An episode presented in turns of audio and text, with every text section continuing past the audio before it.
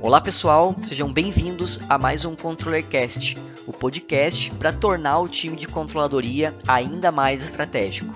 Se você nos ouve pela primeira vez, aqui a gente discute temas de finanças e controladoria ou de interesse dessas áreas, trazendo ideias e exemplos práticos. Tudo por meio de entrevistas com profissionais que vêm fazendo a diferença no mercado. No episódio de hoje, nós vamos falar sobre o reembolso de despesas. Essa é uma prática muito comum nas empresas e guarda uma série de pormenores. Então, o processo ele pode ser penoso para o funcionário, ele pode causar prejuízo para a empresa e geralmente isso acarreta numa série de burocracias muito desnecessárias. Por isso, a gente convidou hoje o Guilherme Constantin, que é, que é founder e CEO na Expresso, empresa especialista em gestão de despesas corporativas. Olá, Guilherme, seja bem-vindo ao ControllerCast. Obrigado por ter topado estar aqui com a gente. E para começar, eu vou pedir para você se apresentar aí, como é de praxe aqui nos nossos episódios, e contar de forma breve para os nossos ouvintes um pouco da tua trajetória e um pouco do teu background. Daniel, primeiro, muito obrigado por ter me convidado para fazer parte desse ControllerCast. Eu espero poder ajudar um pouquinho. Como você falou, meu nome é Guilherme, eu sou CEO do Expresso. O Expresso é uma plataforma que automatiza o processo de reembolso de despesas. Né? Então, hoje em dia é muito comum quando um funcionário tem que prestar contas ou pedir algum reembolso para a empresa, ele juntar aquele cupomzinho, notinha fiscal e guardando na carteira e depois fazer um relatório onde a empresa vai poder aprovar, auditar e fazer o processo de reembolso em si. A gente já atendeu algumas centenas de clientes, então a gente já viu vários processos desse, tanto as boas práticas ou práticas que não são tão boas assim. Então acho que a gente vai conseguir bater um papo legal em cima desse tópico aqui hoje. Maravilha, Guilherme. Para a gente começar, né, vou fazer uma pergunta bem introdutória aí, até para a gente nivelar aqui os ouvintes, que é a gente entender em que situações né, que a empresa ela precisa reembolsar aí os seus funcionários. Simplificando muito, é sempre que o funcionário fizer alguma despesa em nome da empresa, né, pagando pelo próprio bolso. Então, é muito frequente a gente ver casos de pessoas que viajam pela empresa, seja executivos ou consultores, por exemplo, que vão atender clientes fora da sua cidade. Então, todo esse deslocamento, esse translado, a hospedagem, tudo isso a empresa costuma pagar para o funcionário, né, só que acaba que ele paga do próprio bolso e depois tem que comprovar isso de alguma forma para a empresa, ou mesmo despesas locais, representantes de vendas, por exemplo, que ficam alocados fora da empresa o dia todo, mas acaba realizando gasto de de gasolina, estacionamento, esse tipo de despesa que é de competência da empresa. Né? Então, toda vez que ele faz um gasto para conseguir realizar o trabalho dele, performar ali no trabalho dele, ele pode pedir o reembolso para a empresa ali, que em teoria isso já está acertado entre empresa e funcionário. Já que a empresa precisa fazer esse reembolso, eu imagino que isso tem aí alguns impactos né, no fluxo de caixa. Eu queria entender um pouco disso, né? E justamente se a empresa ela precisa pagar isso no ato, ela pode pagar um mês depois, qual que é a melhor forma de controlar isso para a gente não ter aí um problema, uma bola de neve no fluxo de caixa da empresa? Cada empresa define o seu próprio processo. A gente vê muito empresas que preferem pagar de forma semanal para ter um controle mais próximo, uhum. ou quinzenal ou mensal. Né? Geralmente não passa mais de um mês, até porque é geral, o, o funcionário costuma fazer essa despesa usando o cartão de crédito dele. Né? Então, se a empresa deixa virar o mês ali, passar da data do cartão, o funcionário tem que pagar isso de alguma forma e depois receber. Né? Isso gera um problema de fluxo de caixa do funcionário. Então, então, geralmente a empresa não deixa passar ali pelo menos a competência mensal. Mas sobre o, o fluxo de caixa, eu vejo dois grandes impactos, tá? Primeiro é quando é preciso cobrar de algum terceiro esse reembolso. Então, por exemplo, no caso de consultorias é muito comum isso. Eu vou reembolsar o meu funcionário porque ele foi prestar algum serviço, mas depois eu vou cobrar meu cliente desse reembolso. Isso estava previsto ali no orçamento do projeto e tudo. Então, são dois processos. Né? Se o primeiro uhum. processo ele for burocrático, manual e demorar muito tempo para acontecer, o segundo vai ser em dobro. Então, isso costuma gerar um problema de fluxo de caixa, porque às vezes ele paga o funcionário ou na semana, ou na quinzena, e demora ali 45 a 60 dias para receber do cliente dele. Então ele teve que arcar com isso de alguma forma, né? E um segundo problema que eu vejo muito grande é quando algum funcionário deixa passar um, dois, três meses para poder pedir reembolso. Né? Então, acaba que a empresa, às vezes, não tem uma regra específica disso, ela tem que pagar o funcionário para não cair, às vezes, num problema trabalhista ali, mas, putz, aquele gasto já foi feito há três meses atrás, de uma venda que já aconteceu, já foi faturada e já nem tem mais dinheiro no caixa, uhum. então você tem que bancar isso de alguma forma, né? Então, bastante comum, na verdade, em empresas que o processo é burocrático. Às vezes o funcionário vai empurrando ali com a barriga, isso vai gastar um tempo dele, que não vai ganhar nada para fazer isso, e deixa para dois, três meses acumular e fazer um pedido. Isso atrapalha muito o fluxo de caixa. Receita e despesa do mês ali fica completamente descasado. Então, são os dois maiores problemas que eu vejo. Sobre, por exemplo, o fato de, ah, não, dentro de um mês ele foi fazer um serviço e eu consegui pegar a prestação de contas e fazer o pagamento, eu acho que não causa tanto se a empresa tiver um orçamento bem definido, né? um planejamento orçamentário um pouco maduro, porque ela sabe que ela vai ter aquele gasto, sabe que para executar aquele serviço ela precisa de ter aquele caixa disponível. Só quando isso vira mais de dois, três meses, ou ele tem que fazer uma nota de débito com prazo para o cliente pagar, aí a gente costuma ver um problema grande nesse, nessa questão do fluxo de caixa. Perfeito, Guilherme. E você comentou aí né, da vivência de centenas de empresas que vocês lidam com esse processo. O que, que você enxerga de boas práticas aí a respeito de quem que fica essa responsabilidade, né? Quem que cuida do reembolso? É o RH? É o gestor da área? O financeiro? Ou se a gente tiver uma multiplicidade aí, né? Qual que é o papel de cada um para fazer esse fluxo aí rodar da melhor forma? Costuma ser a área financeira mesmo. Geralmente é um, alguma pessoa ou, ou, área de contas a pagar que cuida dessa questão do reembolso e dependendo do porte da empresa, do número de funcionários que solicita reembolso mensalmente ali, é comum até a gente encontrar pessoas específicas para esse processo. Então, a pessoa específica para olhar as notinhas, né, fazer a auditoria e fazer o pagamento, cuidar desse processo de reembolso. Mas assim, não quer dizer que é a única área responsável, né? Ela é responsável porque faz parte da operação do dia a dia financeiro. Geralmente o gestor da área, ele costuma ter que fazer uma aprovação. É legal, na verdade, isso é uma boa prática, mas nem sempre isso acontece, mas ah, um gestor da área comercial aprovar uma despesa de um vendedor até para poder validar a competência para o financeiro, uhum. que às vezes nem está sabendo por que, que ele teve aquele gasto. E acaba que o RH, ele é uma área indiretamente envolvida ali, né? Porque assim, ele não costuma fazer parte da operação desse processo, mas é, é um processo que costuma causar muita insatisfação. Tá? Muita insatisfação no funcionário, principalmente quando acontece aquele caso que a gente comentou de, putz, a, a, empresa não pagou, o cartão dele virou, às vezes o gasto é tão alto que é maior do que ele tem na conta do próprio banco, ele Sim. tem que pagar juros e, e acaba que a empresa não arca com isso, né? Então, aí acaba que o RH ele é, ele é envolvido indiretamente. Geralmente, quando tem alguma coisa errada, o pessoal já vai para o RH reclamar e acaba virando uma briga entre áreas ali. Mas a competência desse processo, geralmente, ele está no contas a pagar da área financeira mesmo. Sabe? Ótimo. E tu já me deu um gancho aqui para o que era a minha próxima pergunta, né? Que é justamente o pacto desse reembolso para o funcionário quando ele tem algum tipo, ele é mal feito ou ele tem algum tipo de enrosco ali no meio, né? um atraso, um erro de cálculo e assim por diante. A gente está falando de uma verba que, que vai voltar para o funcionário, então é algo muito delicado. O que, que tu já viu na prática aí, né, desse impacto aí para o funcionário? Então, esse que a gente comentou agora é impacto grande, né? Tipo, eu tive que pagar o, o, a despesa para a empresa antes de receber isso. Então, isso gera todo um estresse e, e, todo um vai e vem de relatórios, às vezes, que causa esse, esse, atraso, que é, que é muito ruim, né? Isso é muito chato. Mas eu diria que, cara, eu acho que o que causa mais impacto para o funcionário, quando a gente fala desse modelo tradicional de, de, prestação de contas, é a questão da notinha, o papelzinho. Porque é uhum. é muito fácil você colocar uma notinha no bolso e, cara, esquecer e colocar a calça para lavar, ou você perder essa notinha, essas notinhas somem, tá? Isso é, uhum. para quem, quem faz esse processo aí todo dia, sabe que essa notinha simplesmente desaparece. Sim. E a empresa, cara, ela não tem muito o que fazer. Então, Geralmente se você é mais cara, né? Exatamente. E a empresa não tem o que fazer. Ela vai. Ela, algumas empresas reembolsam na confiança, mas isso gera um, pode gerar um problema trabalhista enorme ali, né? Então, uhum. Então, no Brasil, se fala de problema trabalhista, não tem nenhuma empresa ainda que não treme as bases. Então, é, geralmente o cara perdeu a notinha, ele paga. É, ele arca com aquele custo. Igual você falou, vai sumindo a lei de Murphy, vai sumir. Se é uhum. sumir, vai subir a mais cara mesmo. Então, isso é muito ruim, sabe? Além de, desse estresse aí, eu começo a gerar aquele aquela justificativa para uma pequena fraude ali. Não, não uhum. nenhuma fraude é justificada, claro, mas uhum. aí o cara já começa a, você já começa a ver aquele processo do funcionário pedir uma notinha em branco, uma notinha com valor maior, porque ele perdeu uma outra. Então isso não é correto e quem causa todo esse estresse aí é o processo. E um segundo impacto que eu vejo muito grande é o tempo que você gasta fazendo prestação de contas, fazendo relatório, porque você não uhum. pode simplesmente entregar a notinha. Normal você vê em empresa, o pessoal faz lá um relatório em Excel, vai lançando notinha por notinha, escaneia todas as notinhas para garantir que a tinta não vai perder, grampeia isso e entrega. Então, cara, se você é um cara da área comercial, você gastou duas horas fazendo isso, por exemplo, na semana, são duas horas a menos prospectando, duas horas a menos vendendo e ganhando comissão. Então, isso impacta, cara, diretamente no, na performance do seu trabalho e no caso, por exemplo, de comercial ou consultor, aí em, em, em grana, em grana. Você está deixando de ganhar dinheiro e deixando de produzir porque você está fazendo um processo que é secundário, que não é a sua atividade primária, tá? Tá? Então, uhum. esses dois impactos, fora a questão do, da burocracia, do, do, relatório e do pagamento vir atrasado, eu acho que é o, o maior dor de cabeça para os funcionários que têm que lidar com esse tipo de, de processo todo dia. Certo.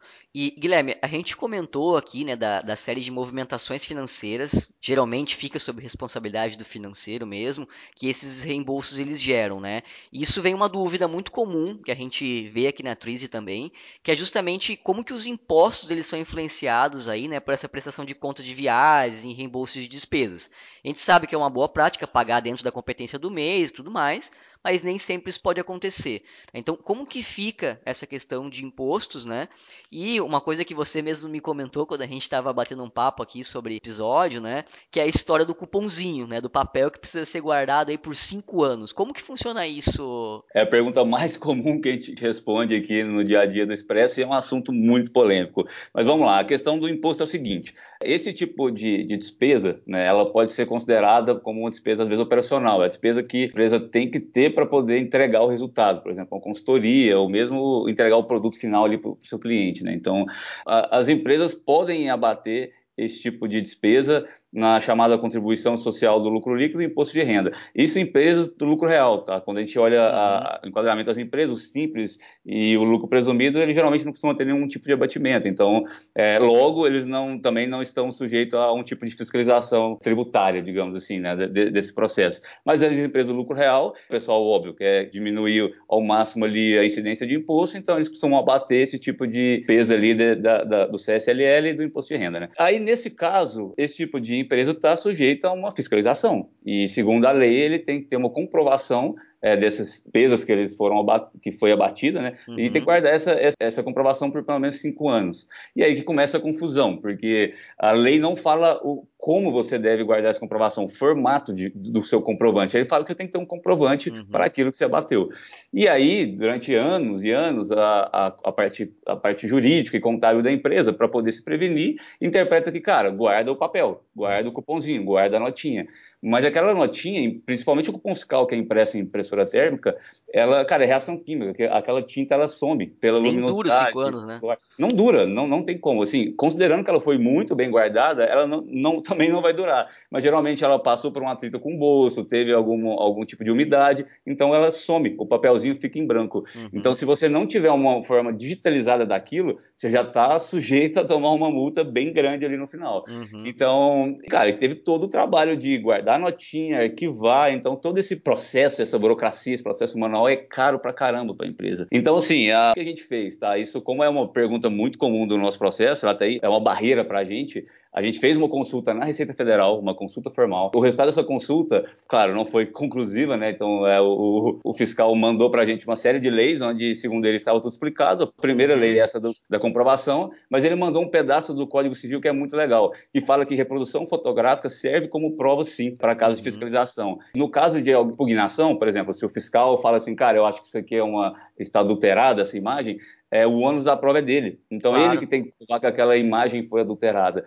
Então, a, a, pergunta mais comum, cara, mas a imagem, a foto do cupom serve como prova? Serve sim. Tá, ela serve como prova, está previsto no Código Civil, e se no caso de uma fiscalização alguém for contestar isso, o ônus da, de, de, provar que foi uhum. adulterado é dele. E aí entra um segundo ponto que é, é, não depender só de uma foto, só de uma digitalização. Se você tiver todo um contexto aliado naquela despesa, fica muito pouco provável de alguém ficar impugnando despesa despesa. Então, por exemplo, ah, é uma despesa feita de tal dia a tal dia, por tal vendedor, é, que foi feita em tal localidade, porque ele estava viajando fora da empresa, daqui a descrição da despesa, a nota, o valor. Então, se tiver todos esses dados, esse, esse relatório, digamos assim, ele também constitui uma prova. Então, ele te ajuda no caso da fiscalização. Fora que todo o processo hoje é digital, né? Então, uhum. se você, se um fiscal chegar na sua empresa hoje e quer as despesas dos últimos dois anos, se você não tiver digitalizado, se você tiver a sorte da tinta existir ainda, vai ter que digitalizar uma por uma. Então, haja trabalho também para poder fazer isso, viu?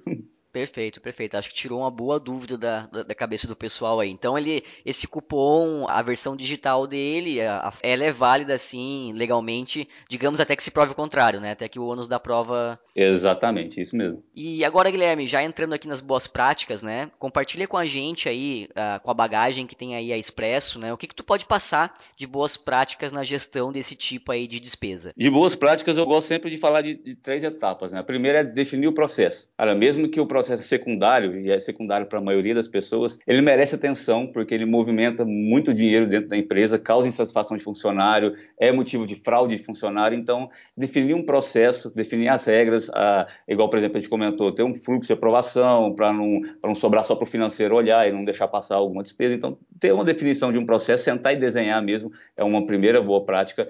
A segunda, e em cima do desenho do processo, simplifica o processo, tá? Então, eu gosto de falar que o processo de reembolso é igual você fazer uma promessa para outra pessoa cumprir, porque uh, o benefício é seu, porque você vai estar tá fazendo toda a sua parte trabalhista, só que está dando um trabalho enorme para outra pessoa. E a gente uhum. sabe, cara, se você dá um trabalho que demora, que gasta horas para um vendedor fazer, ele é muito claro na cabeça dele que o, a tarefa principal dele é vendas, ele Sim. não vai fazer. Então ele vai causar todos aqueles problemas de fluxo de caixa, todo o problema de, cara, de até acionar a empresa no final do ano porque fez um monte de despesa e a empresa não pagou. Então simplifica. Quanto mais simples o processo, mais você está simplificando, simplificando a vida do seu funcionário, que no final das contas o benefício é seu, porque ele vai cumprir o processo que você definiu, você vai conseguir pagar ele dentro da competência certinha e não vai ter problema com isso.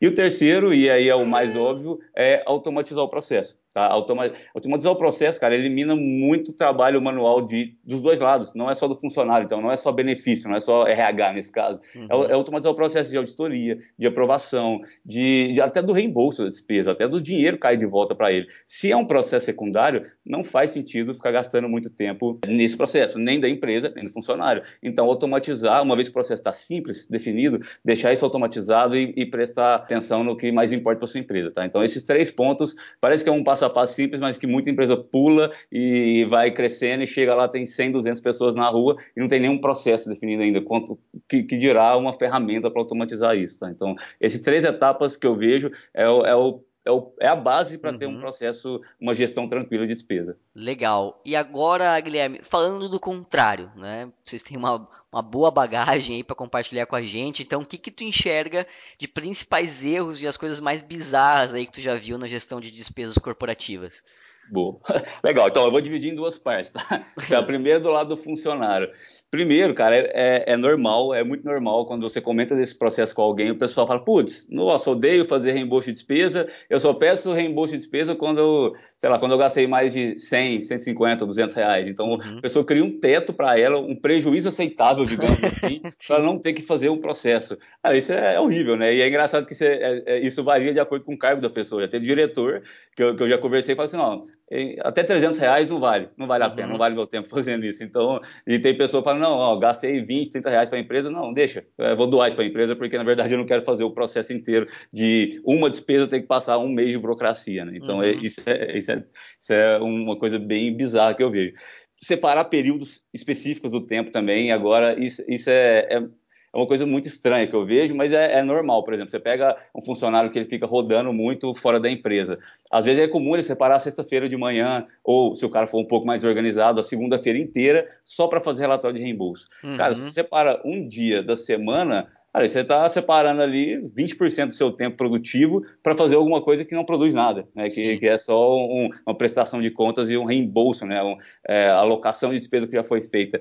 Cara, isso é, isso é para a empresa é um prejuízo enorme e para o funcionário também. Então, se no caso de vendas, você deixa de ganhar 20% de comissão, no mínimo. Uhum. E aquela questão da fraude justificada também, que é muito normal, cara, que é ver o cara às vezes o cara nem tão mal intencionado assim, né, da empresa, uhum. mas ele fala, putz, eu perdi uma notinha de 50 reais, é, agora eu vou pedir pro meu garçom aqui me dar uma notinha a mais, ou, ou pedir para alguém me dar uma notinha em branco pro taxista que eu preencho na mão. Cara, isso é fraude. Independente se você, você tá querendo só não sair no prejuízo, ainda é uma fraude. Uhum. E é uhum. tudo por conta do processo, por causa do bendito papelzinho que ele tem que ficar guardando. Então, é, esses três pontos é, é, é, normal de se ver e é uma coisa triste, né, falar sim, isso. Mas, sim. E do, do lado da empresa, cara, tem outras coisas muito bizarras que a gente já viu. Então, ter pessoas específicas só para ficar conferindo o papel, então lendo o papel, ver como que foi lançado na planilha. Sabe, lembra do, do personagem Cara Carachá? Uhum. É, é, o pessoal, já, a gente já teve implantação em empresa que tinha cinco pessoas por conta de pegar um cupom, olhar na tela, pegar outro cupom, olhar na tela, pegar o cupom, olhar na tela. É isso. É isso que é a, a, a tarefa da pessoa. Cara, nessa altura do campeonato eu acho que não, não dá, não dá mais, sabe? Não que eu quero que as pessoas sejam demitidas, mas que esse trabalho extremamente operacional poderia ser feito pela máquina e ela poderia estar fazendo um trabalho de, de gestão, às vezes de planejamento, que é muito mais importante, né? Claro. Então, outra coisa muito comum é ver o processo moldado por conta da forma manual. Então, aquela questão do, do, do, fluxo de caixa, muitas empresas colocam regras, ó, se passou 30 dias, você perde o seu direito a reembolso, passou 60 dias, você perde o direito.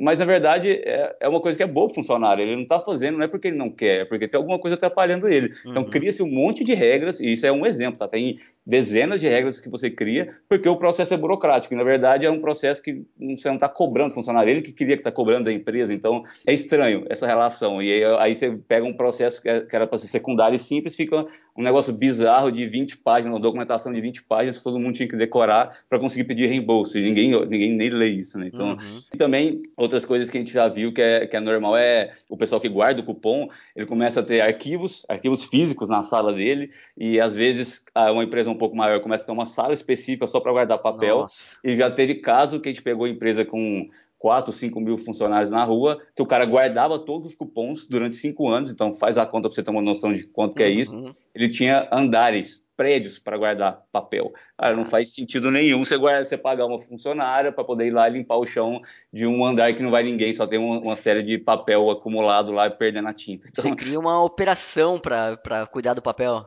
Exatamente. E, cara, e, e, e, o, e, o, pior, quando tem alguma fiscalização, é muito comum você ver o financeiro desesperado pegando pilha de papel, tentando digitalizar aqueles, aqueles cupomzinhos em branco, e o pessoal, ah, mas tem, tem a Copa Digital, né? Não, não tem. Então, assim, o cara já vai fazendo a conta do tamanho da multa que ele vai tomar e mexendo naquele tanto de papel que deve ser difícil, horrível, né? Conseguir Sim. achar um, um, relatório de dois anos atrás num, num, arquivo, numa sala que é por arquivo, né? Então, isso é normal, tá? Isso tudo é caso que a gente já viu, que é verdade e que a gente continua vendo todo dia ainda, o pessoal guardando papel e colocando, uhum. montando arquivo e saindo desesperado, tendo que digitalizar papel em branco, colocar na luz para ver se consegue ler, cara. É, é, é, engraçado, mas é, é, é triste ao mesmo é, tempo. Sim, sim. Ah, eu me identifiquei muito com os dois primeiros pontos que tu colocou ali do, do funcionário. A questão de, ah, deixa essa despesa para lá. Eu já ia tomar café mesmo, então deixa aí pra, por conta da por minha conta mesmo para a empresa. E a uhum. questão de, pô, fazer o reembolso de despesa no final de semana, passar lá horas fazendo reembolso de despesa, indignado porque tá fazendo um negócio que não agrega valor para ninguém, né?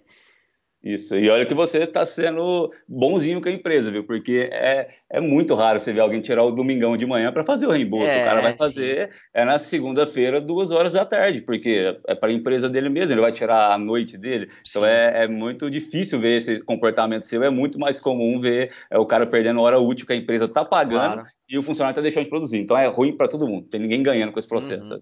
Não, perfeito.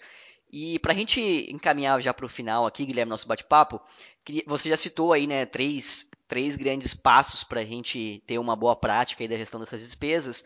Agora eu queria que você comentasse com a gente, né, para quem quer fazer aí uma boa gestão desses reembolsos, desse tipo de despesa, sem cometer erros, por onde que essa pessoa, por onde que essa, essa, empresa pode começar? Procurar uma ferramenta, tá? Eu acho que, mas não ferramenta por ferramenta, não é uhum. trocar o Excel por um aplicativo ou por um sistema, isso só não vai te ajudar. Você tem que procurar é, alguém que tem um uma experiência para poder te ajudar nos dois primeiros pontos, que é moldar o processo e simplificar o processo. Porque se você manter o mesmo processo, que foi, igual a gente comentou, foi moldado em cima de um processo antigo, burocrático, que criou todas aquelas regras, e você só tentar enfiar isso numa ferramenta, não vai mudar uhum. nada. O tempo que você vai gastar é o mesmo e a diferença você vai estar tá pagando mais caro. Então é melhor ficar no papel no Excel. Então eu costumo falar muito isso para o cliente. Se o cara veio com uma cabeça, com um mindset de quero deixar tudo do mesmo jeito que está, eu só quero colocar um app, pra, porque é uma coisa moderna tal não, cara, continua do jeito que está, você vai, você vai gastar menos, né? Então, é, mas se você encontrar uma empresa que está disposta a a te passar umas boas práticas, fazer benchmarking em cima do seu mercado. Então,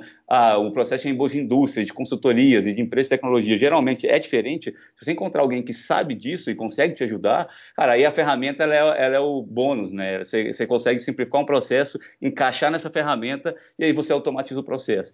Eu gosto muito de falar isso e às vezes jogo um pouco contra do que a, a missão da empresa, mas reembolso é um, é um processo secundário. Ninguém deveria gastar tempo com reembolso. Então, tipo, eh, se ele está ruim hoje, claro, aí você tem que gastar um tempo, porque ali é um, é um, um buraco na sua canoa que está vazando dinheiro, sim. Mas isso deveria ser uma coisa que você tem que deixar num ponto que você não tem que preocupar mais, que fica fluido, que não é um problema de, de RH, não vira um problema trabalhista ou tributário ali na frente. Uhum. Então, você tem uma ferramenta que, se, eu, se você desenhar um processo que cobre todos os pontos e colocar isso automatizado, pronto, vai prestar atenção na sua atividade primária. Se você é uma indústria, vai produzir, vai vender. Se você é uma consultoria, pô, vai, vai melhorar a gestão do mundo, entendeu? Não precisa uhum. ficar focando nesse processo secundário. E aí deixa com a gente que a gente foca. Na verdade, assim, a gente gosta de falar que a missão da nossa empresa, ela nem vai contra, na verdade. Eu quero que as pessoas realmente não gastem tempo com isso. Uhum. E para isso é que eu crio toda essa, essa estrutura de automação é, para poder eliminar. Né? Eu quero, a, a, nossa ideia aqui, hoje a gente automatiza muito bem o processo, a gente consegue eliminar várias etapas com fraude, é, com conferência automática e mesmo com a, a satisfação do funcionário conseguir lançar a despesa na hora e jogar o papel no lixo. Mas a ideia aqui é que a gente elimine o processo. Etapa por etapa, eu quero que no futuro nem exista mais processo de reembolso, que todo mundo só foque na sua atividade primária, que já é muito difícil de fazer uma empresa prosperar no Brasil, ainda mais se tiver que preocupar com, com todos esses trabalhos extras, né? Então, é isso, cara. Eu acho que é, procura automatizar, procura uma, uma ferramenta, mas não uma ferramenta, a empresa por trás da ferramenta que consegue te ajudar e gasta um tempinho com isso agora para economizar várias e várias horas e várias dores de cabeça ali no futuro com, com esse processo. Legal, Guilherme. Essa questão que você comentou aí do, do processo processo, né, até, até de certa forma acima da, da, da ferramenta, acho que faz todo sentido. Por exemplo, aqui, ó, eu já passei por várias empresas onde haviam sistemas desenvolvidos internamente, né? Então teve uma equipe de desenvolvimento que foi lá, desenvolveu um sistema de reembolso e ainda assim era so tão sofrível quanto fazendo uma planilha ou fazendo qualquer outra coisa, porque o processo em si é demorado mesmo. Né? Então, o que eu acho que tu comentou aí faz muito sentido. Exatamente, e é comum, tá? É muito normal a gente ver ou, ou, ou aquele sistema que alguém, um desenvolvedor pegou a série de requisitos e foi fazendo, Sim. mas nunca foi aliado a um processo, ou mesmo o cara não quis fazer o sistema, mas colocou ali o Excel porque cabe todas as informações ali, né? Mas mesmo assim o negócio não, não encaixa, não anda, não tem um fit com, uhum. com, com o dia a dia da empresa, né? Com a velocidade que deveria ter. É por conta disso, é por conta de processo, cara. É processo em cima de ferramentas sempre, não é a ferramenta que define o processo, ou, ou mesmo no caso do, próprio Excel, né? O próprio uhum. Word que você faz lá é, é uma ferramenta. Então, isso não pode mandar no processo, tem que ser o contrário. E aí que entra o que eu falei, cara que tem de empresa vendendo só ferramenta é muito comum, é muito comum. E aí a gente começa a concorrer com, com o mundo inteiro, de planilhas do, do Google, do spreadsheet do Google, a próprias aplicações, aplicativos que não importam muito se o cara vai fazer o negócio certo ou não, ele é só flexível, flexível o suficiente para ele poder customizar e colocar do jeito que ele quer. Sim. Mas às vezes o que ele, o que ele quis lá no passado não é o que funciona para hoje, não com o porte da empresa que é hoje, não com a velocidade que ela deveria ter. Então é importante sempre ter um passo de processo. Tá? Então aqui na empresa a gente tem essa etapa, toda vez que um cliente fecha com a gente, a gente não libera a ferramenta para ele enquanto a gente não sentar conversar, colocar um especialista que implantou essas centenas de empresas para poder olhar em cima do processo e, cara, se tiver tudo bem, ótimo, simplesmente vai ser rápido, vamos uhum. colocar isso rodando. Se não, vamos gastar um tempo aqui, vamos melhorar esse processo, vamos simplificar o máximo que der, porque a ferramenta vem no final só para selar, só para fechar com chave de ouro, entendeu? Não é orientada à ferramenta, é orientada ao processo que, que a gente vai resolver esse problema. Maravilha. Guilherme, então, muito obrigado pela tua participação aí, o papo foi, foi muito bacana e pode ter certeza que a experiência aí da Expresso, tua experiência e a forma que você compartilhou aqui, muito simples pra gente, vai ajudar muito aí a quem tem esse, esse desafio aí no dia a dia. Que isso, cara, eu que agradeço. É, obrigado pela oportunidade de compartilhar um pouquinho aí. Espero ter ajudado os ouvintes e ajudado vocês. E vamos nos falando. Acho que, acho que a gente conseguiu bater um papo legal e esclarecer algumas dúvidas pro pessoal. Bacana. Pessoal, espero que tenham gostado de mais um episódio do ControllerCast. Não deixe de enviar aí os feedbacks pra gente. Um abraço e até o próximo episódio.